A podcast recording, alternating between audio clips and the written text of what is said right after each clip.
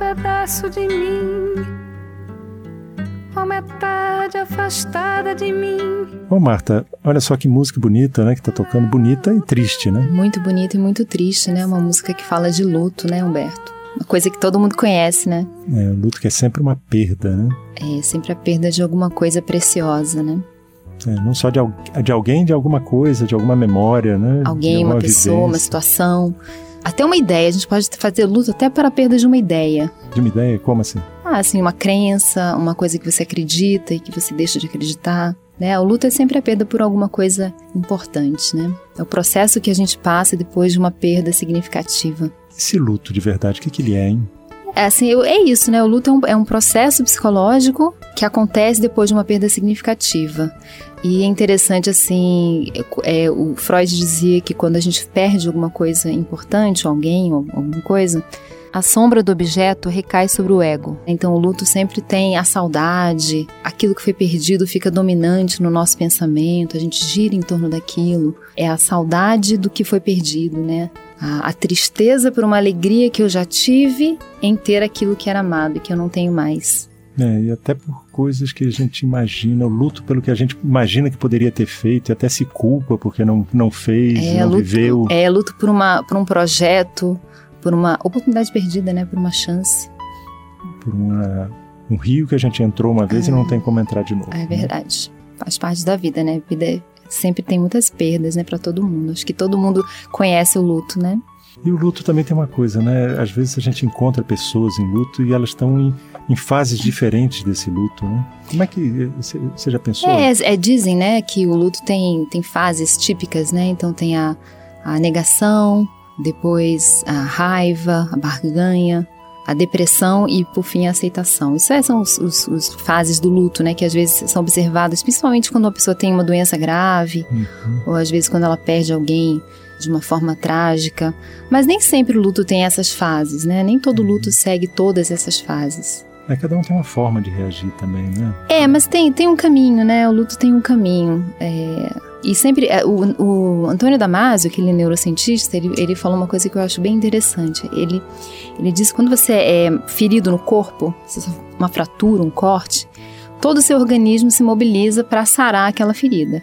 Uhum. E quando a gente sofre uma ferida no psiquismo, também todo o nosso psiquismo se volta para sarar aquela ferida. E é por isso que o que foi perdido fica tão predominante, né? A pessoa em luto pensa constantemente naquilo que perdeu e, e, sofre da saudade, essa saudade que é a saudade do que não volta mais, né? Como fala na música, o revés de um parto, né? E você também estava me contando que existe um poema, né, de de Drummond, que é, ah, uma esse, referência legal. Pra... Esse poema é lindo. Esse poema, eu, eu, quando eu ouvi ele a primeira vez, eu estava em luto.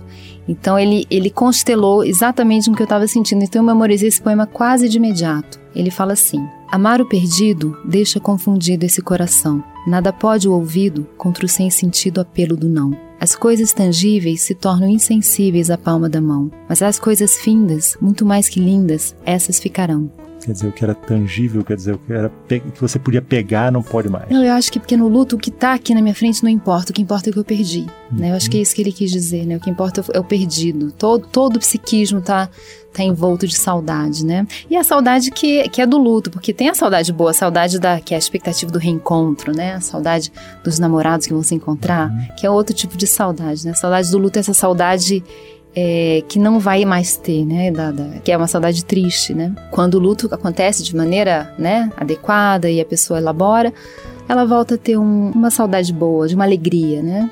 Essa saudade que você falou, essa diferença me lembrou trem na estação, né? A saudade de quem vê o trem partir é uma diferente da, da, da saudade que vem chegando, né? Do trem Isso, que vai chegando. que é a expectativa de reencontro, né? Hum. É, o luto tem, sempre é a perda, não vai voltar, né? Por isso que na, na música fala a mortalha do amor, né? O luto é a mortalha do amor. Tem um lado assim que a gente tem que pensar também, né? O Nietzsche dizia: somente onde há sepultura há ressurreição. Então, o, o, o luto, depois que ele se resolve, ele também abre possibilidades é preciso que algo morra para que algo nasça, né? A gente não evolui sem deixar coisas para trás, né? Uhum. A criança perde a barriga para ganhar o peito da mãe, ela perde o peito para ganhar outros alimentos, ela perde a convivência doméstica para ganhar o mundo. Então, assim, a vida da gente é feita de perdas e ganhos, né? De movimento. De movimento. E é interessante também, muitas vezes quando a pessoa perde, tem, passa por um luto importante, às vezes uma relação amorosa, um casamento, é, uma pessoa é, que foi significativa, muitas vezes, de, quando o luto se resolve, há um movimento criativo, há, há um ato, um movimento criativo. Isso também é, uma, é um bom sinal de que o luto foi resolvido, né? Como se é a sepultura que dá lugar a um renascimento, né?